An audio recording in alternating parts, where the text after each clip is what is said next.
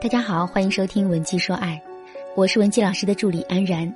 上一期呢，我们说到了展现气质在相亲当中的重要性。那么这一期呢，我们就来教大家在第一次见面中的读心术，也就是透过现象看本质，从而真正了解这个人到底适不适合你。人类学家观察发现，人和人之间在面对面的情境当中，想要在一开始便了解这个人，就需要依靠细致入微的观察。当你和对方面对面接触的时候，需要随时保持警觉，任何细节都不能放过，这样呢，才能在最短的时间获得对方更多的信息，准确率更高。那么今天啊，我们就先来谈一谈，老实人和性格好之间应该怎么观察。例如，在生活当中，我们经常会听到很多人抱怨：“唉，现在啊，想找个好点的对象是越来越难了，实在不行呢，就找个老实人嫁了吧。”很显然，说出这样话的人啊，都是对当下现状不太满意的人。但是，如果真的找了所谓的老实人，那才是真的痛苦。心理学家研究发现，热情、健谈、外表好看的人容易吸引人。这一点啊是没有性别之分的。此外，通常情况下，男人喜欢年轻的、身材好的，女人喜欢教育程度和收入高的。所以，老实显然并不是一个有魅力的特质。那么，老实人是什么人呢？大多数都是内向、羞涩、话少、沉默，没有社交，不太健身，也不会勾搭姑娘，有一份工作，收入一般，很少失业，外部看上去非常稳定。身边的异性通常啊都少得可怜，或者有一两个也是性格相近的人。有些家长们会比较喜欢这样的女婿，但很遗憾，这样的老实人绝大多数都不是我们的择偶对象。以前有这样一段话：爱情始于颜值，陷于才华。人们都喜欢能聊天、会聊天的人，但是这样的人绝对不会被描述为老实人。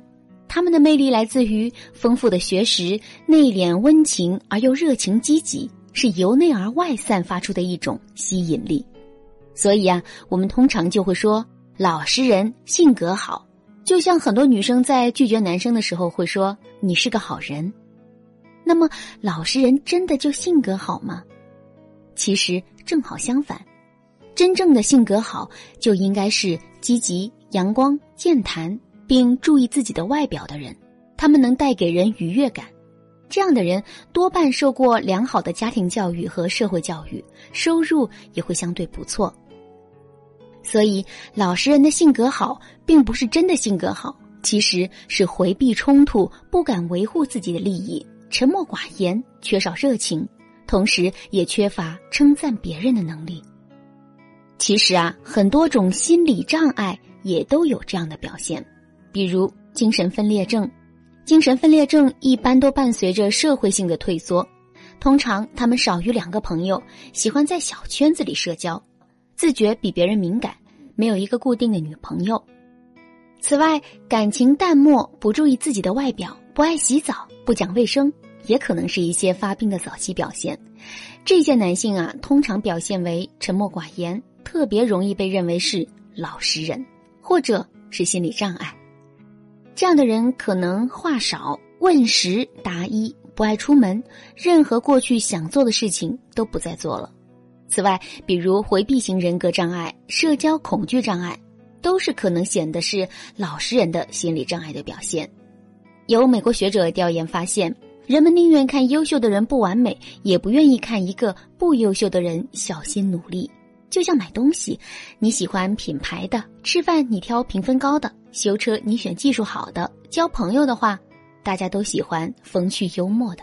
当然，除了上面说到的老实人以外呢，还有更多的类型。无论是在爱情中还是生活中，他们总是刻意的掩饰自己，尤其是在相亲这个过程当中，素未谋面的两个人第一次见面就会显得彬彬有礼，但人性最自然的流露却无法掩饰。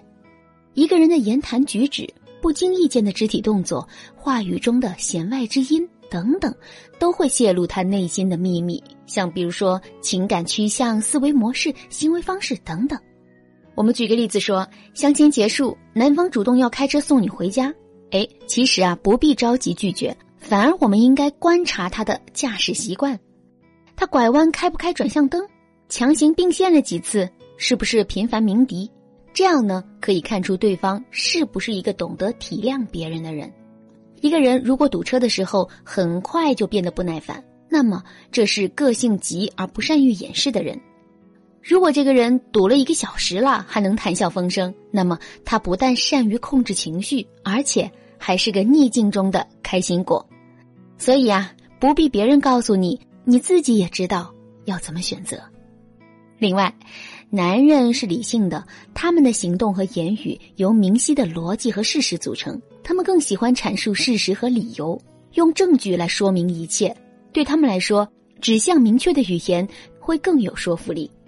比如，有些人习惯盯着别人看，这代表警戒心很强，不容易表露内心情感。所以啊，面对他们，避免出现过度热情或者是开过度玩笑的言语。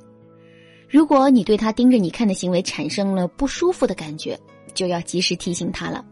另外，这种性格的人通常还会伴有边说话边摸下巴的下意识行为，而喜欢大声说话的人。多半呢是自我主义者，他们对自己很有信心，也可以说多半有些自负。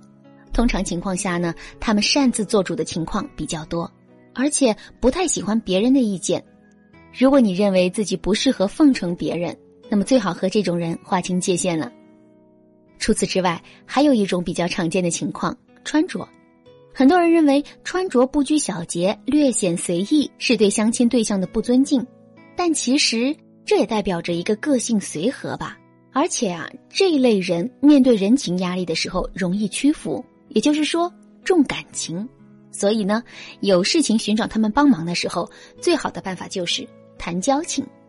所以啊，如果遇到这样穿着略显随意的人，先不必过于生气，说不定他可以成为你非常要好的朋友，但是还是要问清原因，没准是为了及时赴约，太忙而来不及换衣服呢。在看人这方面啊，其实女人本来是有天生的优势的。女人的感性使她们更容易受到情绪的影响，更习惯用直觉来决定一切，对肢体语言的感受更敏锐。比如传说中的第六感。当然，如果再配合理智的分析，那简直是无往而不利呀。但是在现代社会，由于成长环境和社会的变化，不少姑娘的第六感变得不那么可靠了。同时呢，也缺少理智分析所需要的知识，所以他们在感情当中不断的遭受挫折和伤痛，一直努力改变现状，却找不到方向。这样的姑娘，如果能够得到专业的指导和教练式的咨询服务，其实完全可以成长为高情商的女人，获得美好而长久的幸福。所以啊。要想找个靠谱的对象或者是老公，最靠谱的办法就是努力让自己变得更优秀。还记得那个故事吗？有一个人为了得到美丽的蝴蝶，他买来了跑鞋、网子，穿上运动装，奔跑了好久，累得气喘吁吁，终于捉到了几只。这蝴蝶惊恐万分，在网子里挣扎不休，它那幅在空中翩翩起舞的美丽荡然无存了。而另一个人也很喜欢蝴蝶，他在窗台上放了几盆花，而后静静地坐在沙发上品着茶。很快，蝴蝶就扇动着翅膀翩翩而来。同样是爱蝴蝶、爱美好，前者呢是一幅拼命追求的狼狈，后者却是一幅静静吸引的美姿。好啦，今天的内容就分享到这里啦。文姬说爱，让你的爱得偿所愿。